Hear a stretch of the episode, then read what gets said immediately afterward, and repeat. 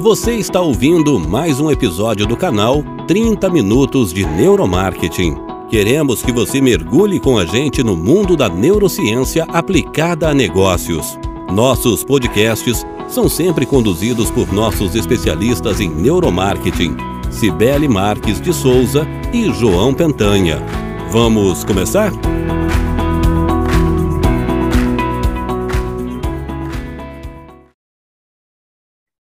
Sou a Sibeli, diretora de marketing da Festes, e hoje a gente vai falar sobre neuromarketing na comunicação. Eu não sei se todo mundo sabe, mas eu trabalho em marketing há muitos anos e eu posso dizer que nem sempre é possível lançar a melhor campanha para a empresa que a gente está. Existem alguns fatores ali que influenciam a gente conseguir fazer a melhor campanha ou uma campanha funcional. Geralmente, os heads de marketing, é até difícil falar isso, mas eles acabam querendo agradar os seus superiores e atingir os objetivos internos da empresa. Então, muitas vezes as campanhas propostas, elas vão trazer o reforço positivo daquilo que vai manter os seus empregos. Isso é, isso é fato. Então, se a gente sabe, por exemplo, que o chefe gosta de azul e você sabe que você colocando verde vai vender mais e você vai criar um conflito interno, muitas vezes você coloca o azul para agradar. Isso está errado? Sim, não. Mas o mundo corporativo é assim na maioria dos casos. E muitas vezes as empresas preferem o tradicional, preferem manipular resultados de pesquisas para chegar a conclusões que eles já têm, para fazer esse reforço daquilo que já acham. Não querem muitas vezes fazer experimentos de neuromarketing porque vão descobrir o que, que existe realmente dentro da cabeça dos consumidores, do shopper, implicitamente e vão entender o que essas pessoas realmente querem e que geralmente não é o que a empresa acha que é. Então, imagina falar que tem uma campanha X ao invés de Y, porque neurocientificamente é melhor para gerar bem-estar e, consequentemente, vendas. E aí, o presidente da empresa fala: não, eu gosto do, do, do Y. Você vai fazer o quê? Então, eu não estou falando que o marketing não tenha que trabalhar politicamente corretamente para atender requisitos internos. Eu estou falando que cada vez mais a competitividade no mercado é maior. E saber o que está sendo feito com base científica ajuda muito a ter resultados assertivos. O João está aqui comigo, ele trabalhou muitas vezes em vendas, trabalhou em marketing também, trabalhou em trade, e você sabe que muitas vezes, ele pode confirmar aqui, que muitas vezes é uma questão de eu acho, ah, mas eu gosto assim, ah, eu, eu prefiro desse jeito. Eu tenho um amigo que ele tem uma agência de propaganda e ele tem um cliente muito grande e é uma empresa familiar, gigantesca. E o diretor de marketing dessa empresa falou a seguinte coisa para ele: Olha, eu cada vez que eu tenho que lançar uma campanha, eu preparo o storyboard, o dono da empresa vai para o interior, de onde é a família dele, ele mostra para a tia, mostra para os primos, mostra para a família inteira, para os vizinhos, tal. E aí eles falam se gostaram ou não. Se gostaram, pode ser a pior campanha do mundo, mas ela vai para o ar. E aí esse diretor falou, cara, o que, que eu posso fazer? Eu não posso fazer nada.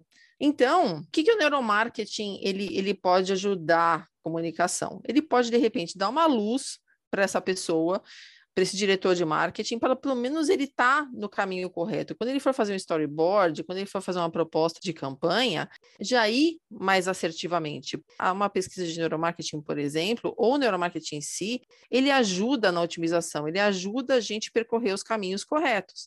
Então, o neuromarketing está aí para ajudar essas pessoas que acordam, que trabalham o dia inteiro com a real intenção de fazer a coisa acontecer em pouco tempo, com recurso limitado, e fazer uh, isso, tudo isso gerar venda.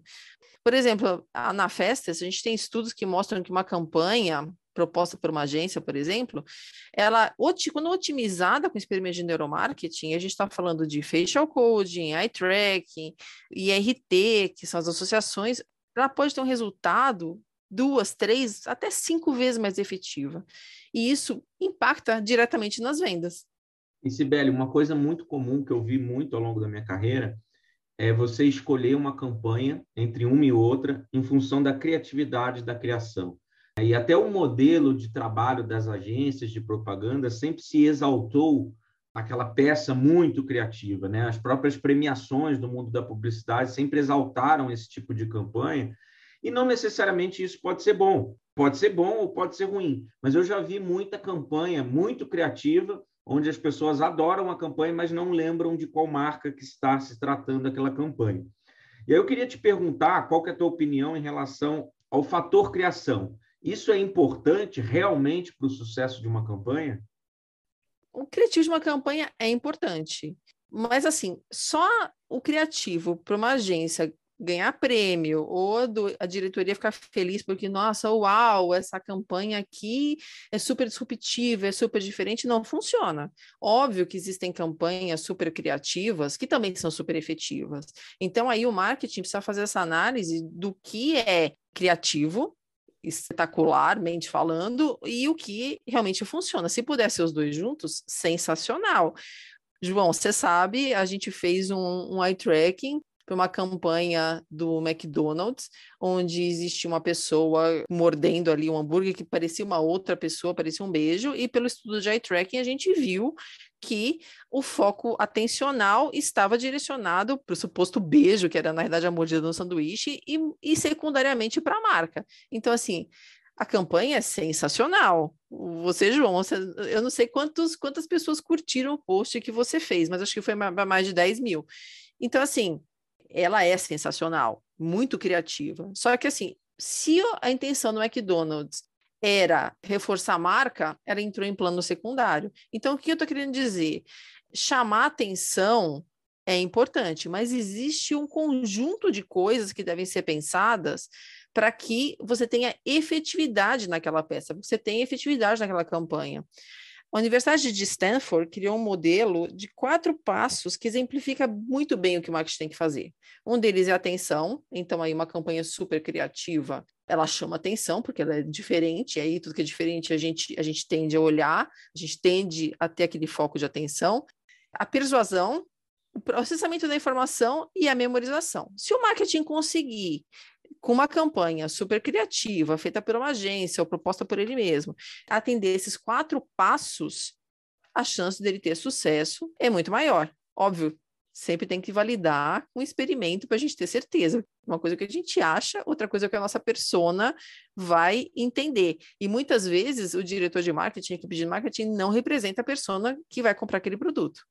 E foram, foram 10 mil, mais de 10 mil curtidas. Realmente a campanha chama muita atenção. Então, se realmente o objetivo do McDonald's era capturar a atenção para, num segundo momento, perceberem a associação daquilo com o conceito da marca, eu acredito que eles foram bem sucedidos. Né? Mas depende muito do objetivo da campanha, né? Isso a gente não sabe. Sibeli, quando a gente fala de atenção, atenção talvez seja o ativo aí mais buscado pelas empresas nos dias de hoje, porque nós somos bombardeados por muita informação, cada vez mais, e isso faz com que, assim, capturar a atenção do seu potencial cliente é algo muito difícil, cada vez mais difícil. E eu queria que você explicasse, do ponto de vista desse modelo da Universidade de Stanford, o que, que significa atenção. Atenção, como você falou, hoje é um. É mais fácil achar ouro do que conseguir prestar atenção em alguma coisa. Realmente a gente é bombardeado por muitos elementos o, o dia inteiro. É só você abrir, um, por exemplo, um Instagram ou até o LinkedIn, que é uma rede social mais corporativa, você tem ali impacto de muitas, muitas imagens, muitos textos, e, e gente falando do seu lado, e buzina tocando para quem mora na, em grandes cidades. Então, atenção é muito difícil a gente conseguir, como marca, com produto, chamar atenção. Mas o que, que é atenção? Atenção é o foco da mente. É você selecionar, dentre um monte de estímulos que você tem, alguma coisa em detrimento das outras. Porque a gente não consegue prestar atenção em duas coisas.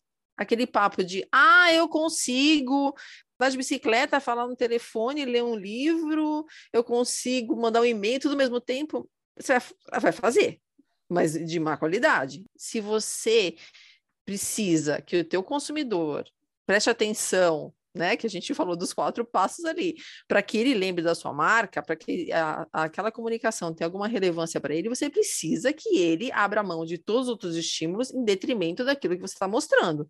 Então, por exemplo, você está dirigindo e você vai olhar para frente e muitas vezes você não vai olhar para o entorno. Então, quantas vezes Eu mesma, assim, ah, eu pego carona, peguei carona com alguém que fez o mesmo caminho que eu sempre fazia. Eu descubro que tem um restaurante na rua do lado que eu nunca vi. Eu descubro que tem uma pracinha que eu nunca observei. É muito bizarro. Não sei se já aconteceu isso com você, João, mas assim, comigo sempre acontece. Então, uma coisa é quando você faz o caminho dirigindo, outra coisa é você está do lado. Por quê? Quando você está dirigindo, você está olhando para frente, está preocupado em, putz, o carro da frente brecou. Você não está olhando para o entorno. E quando você está no banco do carona, você consegue olhar para o entorno. Então, é, é onde está a atenção. É isso. Esse é, uma, é, o melhor exemplo que mostra que a gente não consegue prestar atenção em 50 coisas ao mesmo tempo. Então, a gente tem que ser seletivo. Agora, falando de atenção, existem três tipos de atenção, tá? Atenção top-down, a emocional e a bottom-up. E o que, que é isso? Atenção top-down é aquela que requer habilidade de você permanecer focado, concentrado. Então, por exemplo, vai ler um livro, atenção top-down. Assistir um filme no cinema, atenção top-down. Por isso que é melhor assistir o um filme no cinema do que em casa, porque em casa vai falar no celular, no meio, você pausa, você vai no banheiro, você vai fazer pipoca, você volta, pegar a coca, a coca cai no tapete, tem que limpar. Então, a atenção top-down para o filme tá zero, acabou ali, né? Quando a gente dirige em estrada, a gente tem atenção top-down, porque eh, você está em alta velocidade, você tem, que, você tem que estar tá com a atenção totalmente focada. E esse tipo de atenção a gente usa ali de 5 a 20% das vezes do nosso tempo. Por quê? Porque você tem que realmente se esforçar, você tem que estar tá ali. E isso aí te cansa. Pensa assim, você passar o dia inteiro, não sei se já aconteceu com você de ficar lendo um livro o dia inteiro. Puxa, eu preciso fazer um trabalho. Na época de cursinho é aquele inferno, né? Então, assim, ah, eu preciso ler 50 livros, você passa o dia inteiro lendo, você chega no final do dia, tipo, moído, moído, acho que é equivale a uma maratona. Isso é, é muito, muito esforço para você conseguir essa atenção top-down, mas ela não é impossível, a gente usa aí mais ou menos 5 a 20% das vezes. Aí a gente tem a atenção emocional, é aquela que altera o processamento das informações. Isso quer dizer o quê? Vamos supor que você vai num banheiro de shopping e tem um display de, de papel toalha. Sempre está escrito, use duas toalhas. Aí, se você geralmente pega mais do que duas, porque efetivamente às vezes você acha, puxa, duas não vai secar minha mão, ou você puxa e rasga, geralmente você puxa e rasga a primeira tal. Agora imagina um display de toalha que ele tem um mapa da América do Sul, por exemplo, vazado, e cada toalha que você puxa, cada papel que você puxa, mostra o percentual de desmatamento da floresta amazônica cada vez que você usa uma folha de papel. Putz, isso, isso mexe com a gente. Né? Aí você pensa, nossa, eu estou contribuindo para um mundo pior, porque aquilo tocou emocionalmente no teu, no teu coração. Você fala, gente, a minha ação está deteriorando o mundo eu tô, eu tô prejudicando as futuras gerações. E esse tipo de atenção emocional, a gente usa mais ou menos 40% do nosso tempo, que a gente é impactado por atenções que mexem com o nosso emocional. E a gente tem atenção bottom-up, que é aquela focada nos cinco sentidos. Os cinco sentidos estão comandando a nossa atenção. Então, você está no mercado, por exemplo, você sente aquele cheiro de pão recém-assado. Cara, impossível você não ir até a padaria, dar aquela respirada profunda e comprar o seu pão fresquinho e quentinho. Mesma coisa com cafeteria. Mesma coisa com pão de queijo. Perto da, eu moro perto de uma estação do, do metrô e sempre que eu entro ou saio daquela bendita estação, tem aquele cheiro de pão de queijo maldito que é para quebrar qualquer dieta, porque aquilo lá não existe você passar reto. Minimamente você vai olhar para aquele quiosque de pão de queijo. E também, mais ou menos, a gente usa esse tipo de atenção uns 40% das nossas vezes. Então, você está vendo assim que, tipo, o emocional e os cinco sentidos é praticamente o nosso dia inteiro. É, é onde você tem 80% das vezes você está dividido entre elas. Existe um outro fator importante nesse modelo de Stanford, que é a, a persuasão. Então, a gente está falando assim da intensidade da excitação emocional. Então, que quanto maior, maior a atenção, tá? Então, assim, qual que é? Então, existe um outro fator importante nesse modelo de Stanford, que é a persuasão. Então, a gente está falando da intensidade da excitação emocional, que quanto maior, maior é a atenção. Então, é por isso que muitas marcas trabalham emocionalidade aliada aos cinco sentidos, que é muito mais fácil chamar a atenção do consumidor. Então, vamos pensar assim: quando a gente fala em campanha, entende por que não adianta ter a melhor campanha que ganha Cane, que isso é muito bom para a agência, inclusive, mas ela não prende a atenção do consumidor? Então, assim, não adianta a gente achar, ah, eu vou fazer então uma, uma campanha que aos olhos do marketing ela é, ela é perfeita. Tá, mas se o consumidor não presta atenção, E, e, não é só prestar atenção nos cinco primeiros segundos. Isso a gente vê muito quando a gente faz experimento de facial coding. Então, geralmente, um, um, você tem ali um filme de 30 segundos. É importante as pessoas prestarem atenção nos cinco primeiros segundos? Sim. Mas é importante que a atenção ela seja contínua e crescente. Por quê? Porque vamos dizer assim, que você, quando você faz uma propaganda, você tem ali a construção do storytelling. Então, se a pessoa presta atenção, cinco primeiros segundos, então vamos dizer, uma, uma propaganda do McDonald's, apareceu ali McDonald's no primeiro frame, você fala assim, uau, isso me interessa, você prestou atenção. E depois começa a aparecer um monte de coisa desconexa, que tipo não te interessa mais. Ou então fala assim, ah, é um... Eh, os caras estão fazendo uma, campanha, sei lá, sobre agora hambúrguer sem, sem carne, mas sem carne nenhuma, só pão, queijo e, e picles. Você fala, nossa, que coisa ridícula. Você para de prestar atenção. E aí, no final das contas, a marca vai aparecer no final de novo, que geralmente aparece junto com call to action. Então, se você não tiver essa crescente, não a pessoa prestar atenção só nos cinco primeiros segundos. Ela tem que prestar atenção em todo o tempo, e principalmente no final. Por isso que muitas marcas colocam lettering ali durante a, a exposição de, um, de uma, uma propaganda, porque é para ir construindo isso. E quando, quando, você tem letreiro, geralmente você presta um pouquinho mais atenção que você está lendo, e aí é uma atenção focada. E para quando chegar no final, assim, me ligue, compre o produto, escaneie o QR Code, você manteve essa pessoa ali com atenção, e no final você conseguiu o que ela quer, pô, chegou, chegou no último frame, ela, ela vai tomar uma ação frente a um estímulo que você vai propor para ela. Acho que um bom exemplo é a Apple, né? A Apple talvez seja a marca aí que trabalha mais nessa nossa questão irracional do nosso comportamento de compra. Quando você pega um fã da Apple, um cliente da Apple de longa data, que tem um iPhone, que tem um iPad, que tem um, um notebook da Apple, o comportamento dele é, chega a ser irracional em relação à marca. Ele não consegue ver por exemplo, que muitas vezes aquele celular que ela está pagando quatro, cinco vezes mais é pior do que um outro, que é Android. Então, assim, eles conseguem reforçar esse posicionamento ao longo dos pontos de contato, né? Desde o do produto, da embalagem, das comunicações que eles fazem na mídia, na loja deles. Então, eles conseguem criar essa pegada emocional e, e repetir esse ponto. Eu acho bem interessante. Você tem alguma outra marca que você lembre, Sibeli, que trabalha muito bem isso aí? Algumas marcas que eu sempre gosto de, de citar quando a gente fala de emocionalidade, mas realmente a Apple, eu acho que. eu, vou, eu vou citar uma outra também, a Harley Davidson, que eu vou, vou falar na sequência, mas acho que são duas marcas que elas se, se vender cocô em lata as pessoas compram com a marca, sabe? Eu acho que, que eles conseguiram pegar esse gancho e aí criar aquela efeito de tribalização também, que economia comportamental você pode falar melhor do que eu. E aí a pessoa ela fica tão com aquele vínculo emocional tão grande para pertencer àquele mundo que ela fala assim, puxa, eu, eu, preciso de um Apple, eu não, eu não vou comprar outro celular, não vou comprar outro computador, eu não vou comprar outro tablet, eu preciso. E moto a mesma coisa. Mas só para ilustrar a questão dos cinco sentidos, existe um palestrante do TED chamado Jin Sop Lee. Eu não sei se é assim que pronuncia o nome dele, porque ele é chinês. Ele criou um gráfico chamado Design para os Cinco Sentidos. Então, é basicamente, ele colocou no eixo X os cinco sentidos, que é visão, toque, olfato, audição e paladar, e no eixo Y, uma escala de 0 a 10. Então, para saber se uma campanha, uma peça de propaganda, uma marca, ela impacta os cinco sentidos, basta você pontuar cada um dos cinco sentidos. Vamos pensar numa marca que eu gosto bastante, porque eu acho que é um case para quando a gente fala de emoção e de cinco sentidos, que é a Coca-Cola.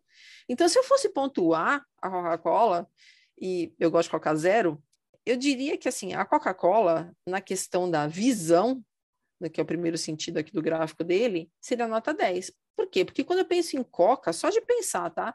Eu visualizo aquele copo cheio de gelo, suado, contrastando com o preto do refrigerante. Então, para mim, visualmente, aquilo, lógico que existe o impacto emocional da Coca-Cola por trás, claro que sim, mas eu já eu vejo ali uma figura que nota 10 porque eu acho que é, visualmente é, é, muito bonita aquela imagem. E aí o toque, 10 também, porque por pegar aquele copo suado, tem aquela sensação do choque térmico com a mão. Acho incrível. Nota 10 também para o olfato, porque quando você aproxima um copo de Coca-Cola gelada, é, que você já tem todos os outros, né, a visão e o toque enaltecidos, quando você chega perto do rosto, você sente aquelas gotículas de refrigerante no, no seu rosto e você sente o aroma de caramelo do refrigerante. Então, para mim, nota 10 também. A audição, que a Coca-Cola trabalha muito bem, né? Quando ela faz a propaganda, abrindo a lata, abrindo uma garrafa de Coca-Cola, aquele som do, tch, do gás saindo, só de você escutar aquele barulhinho do gás saindo, você já pensa em Coca-Cola. Desculpa as outras marcas, eu já trabalhei em empresa de refrigerante também, que não era Coca-Cola, mas se você fizer uma propaganda de outra marca abrindo refrigerante, você vai pensar na Coca. E desce o paladar. Porque, assim, eu não conheço, sinceramente, quem não gosta de Coca. Então, assim, eu gosto de Coca Zero, vai ter quem goste, a maioria gosta de Coca normal, mas, assim, falar assim, ah, eu detesto Coca-Cola. Você pode não tomar, mas detestar, você não detesta. Então, assim, não pode não ser 10, como para mim é 10 para o meu paladar, mas, minimamente, você vai ter aí uma memória emocional que vai fazer com que nota zero não vai ser para o seu paladar, de jeito nenhum. Então, nisso, com a minha percepção, esse gráfico da Coca teria uma linha reta no 10. Isso significa que, para mim, e eu acho que para muitas pessoas, a coca aflora os meus cinco sentidos. E aí a gente já tem a atenção bottom-up trabalhada. Sem falar em toda a carga emocional da marca, né? Então, desde as festinhas de infância que tinha Coca-Cola até o Natal, porque hoje a Coca-Cola está totalmente relacionada ao Natal. As pessoas esperam o caminhão da Coca passar pelas ruas da cidade todo caracterizado para o Natal. As pessoas esperam a campanha de Natal da Coca-Cola, o urso da Coca-Cola, o Pai Noel da Coca-Cola. Então, assim, a gente tem também aí junto a atenção emocional trabalhada. Coisa que, para, vamos falar que a gente está falando de Apple, a gente não consegue dar uma nota para o paladar, a gente não consegue dar uma, uma nota para o olfato. A Coca consegue explorar praticamente em nota 10 toda a atenção emocional e a atenção dos cinco sentidos. Então, não é à toa que a Coca, até onde eu sei, é o refrigerante mais vendido. Porque, enfim, ela consegue trabalhar com primazia esses dois tipos de atenção. Então, se a gente pensar em, em coca, em, em, algum alimento gostoso. A gente aí, né, falando em cinco sentidos, a gente tem ali um gráfico próximo a uma linha reta no 10. E a gente pode trabalhar isso como uma, uma ferramenta de pesquisa para um grupo de pessoas, para a gente entender, óbvio que cada um tem sua opinião, qual, qual que é a cara desse gráfico, a cara média, né? Mas quando a gente pensa nesse gráfico para, por exemplo, pneu, pneu Assim como para Apple, vai, visão, para mim, seria seis. Toque, dois. Ninguém fica tocando pneu, né? Olfato, quatro, que tem aquele cheiro de borracha, que eu não acho ruim, mas também não é, né, sensacional. A audição é zero. Né? E o paladar, zero. Acho que ninguém come pneu. Então aí você já percebe que uma empresa de pneu, quando ela for pensar em propaganda, ela tem que tra trabalhar muito mais atenção top-down e emocional na comunicação, falar em segurança, porque os cinco sentidos vai ser muito difícil ela trabalhar. Então essas customizações têm que ser pensadas na hora de pensar nessa, nessa propaganda. Interessante, Sibeli. A gente falou bastante das duas primeiras etapas. Eu queria que você abordasse um pouquinho mais a etapa do processamento, a terceira etapa. O que, que significa esse processamento? Basicamente, é quanto de cérebro você vai gastar para você entender aquela mensagem, né? A etapa de processamento é muito importante. Eu vejo muita gente errando feio, feio, feio na internet e fazendo apresentações, por exemplo. Então, basicamente, a carga cognitiva está tendo impacto na comunicação. Pensa assim, uma apresentação de PowerPoint lotada de texto. Primeiro, o palestrante começa a ler, acabou ali a apresentação dele. Então, assim, as pessoas já não vão mais prestar atenção se o cara está lendo. Então, já acabou aí. Mas o problema também está na alta carga cognitiva que as pessoas têm que ter para ler aquilo. Por isso que a atenção top-down ela ocorre com menos frequência no nosso dia a dia. Vamos lá, falando legalmente, você precisa pensar para entender aquilo. E, e, de novo, entre você escutar alguém falando numa linguagem mais descontraída, ver exemplos visuais, é muito mais fácil de você digerir aquela informação do que você ficar lendo. Então, se você despertar atenção top-down, você vai ter que fazer com que a tua audiência tenha um alto processamento da informação para digeri-la. E isso é muito mais difícil. Então, na internet, que eu vejo bastante? Textão na arte. A empresa faz um carrossel primeira peça, dois parágrafos de texto. Segunda peça, dois parágrafos de texto. Está errado. Então, assim, existem estudos que mostram que o tempo de atenção, para você chamar atenção para uma peça é de 3,4 segundos, é muito pouco. Quem vai ler dois parágrafos de texto na primeira peça de um carrossel em 3,4 segundos? Não vai ler. Na hora que o cara olhar aquilo lá, ele vai passar. E é como a gente estava falando lá no começo: a briga por atenção é muito grande hoje na internet. Então, por que, que você vai ler alguma coisa que vai te despender esforço se só rolar seu feed para baixo você tem um filminho super legal? que já entrega uma mensagem muito mais engraçada, que vai te entreter. Que é por isso que as redes sociais focadas em filmes fazem super sucesso. Então você não, não pode colocar bíblias nas peças. A pessoa não vai até o final e se perdeu. E aí acabou, a pessoa passou para frente. Então coloca o mínimo de texto nas peças, abusa das imagens. E na legenda, aí sim você pode abusar do textão. Então, quem foi impactado por sua peça, curtiu, que viu, que leu ali a mensagem que você passou, que assistiu o seu filminho, que ali é curtinho, que chamou a atenção nos 3,4 segundos e o cara seguiu até o final, se ele tiver interesse, ele vai ler sua legenda. Aí sim, ele está interessado em despender atenção top-down para ler a sua legenda e entender mais do que se trata. Aí eu já escutei assim, João. Ah, mas no LinkedIn as pessoas estão dispostas a ler textão do criativo. Ah, porque no LinkedIn a regra dos 3,4 segundos não vale, né? Não, vale para qualquer coisa. Então, assim, se a pessoa quer se iludir, então tudo bem, coloca textão nas peças, coloca textão ali no criativo e, e depois reza para dar certo. É interessante. Realmente, eu acho que o caminho ele é conhecido, né? O problema realmente é a execução do, desse caminho, né? Você ter criatividade, você ter conteúdo para postar todo dia. Então, realmente, as pessoas que se destacam, elas precisam ser modeladas porque realmente elas passam por tudo isso que você colocou. Um outro ponto, Sibeli, é a questão da repetição. A gente sabe que o nosso cérebro ele aprende por emoção e ou repetição. E durante o período áureo da propaganda, as agências de propaganda ganharam muito dinheiro com essa questão da repetição, que elas ganhavam em cima de um percentual da veiculação. Isso realmente é chave para o sucesso de uma campanha? É, quando a gente fala em comunicação, João, a gente tem que pensar no fluxo perfeito, que vai levar o consumidor a escolher a nossa marca na hora da compra. Você trabalhou em trade, você sabe disso. A repetição é super importante, sim. É uma das maneiras da gente memorizar, como você falou, uma, uma das maneiras de aprender uma delas é a repetição. Por isso que criança repete mil vezes, assiste o mesmo desenho animado 700 mil vezes e os pais já querem arrancar os cabelos que não aguentam mais e ele continua assistindo, continua perguntando por que é isso. A gente aprende por repetição. Mas não adianta repetir mil vezes uma, uma propaganda se a atenção não for despertada. Então vamos pensar assim, que você tem uma, uma propaganda onde você tem a atenção despertada nos cinco primeiros segundos e depois o consumidor, a audiência dispersa. O que, que adianta você repetir mil vezes? Você não conseguiu chegar no seu objetivo. Então, assim, uma campanha mal feita, ela não vai fazer o nosso cérebro lembrar dela, porque ele vai gravar o que ele julga importante.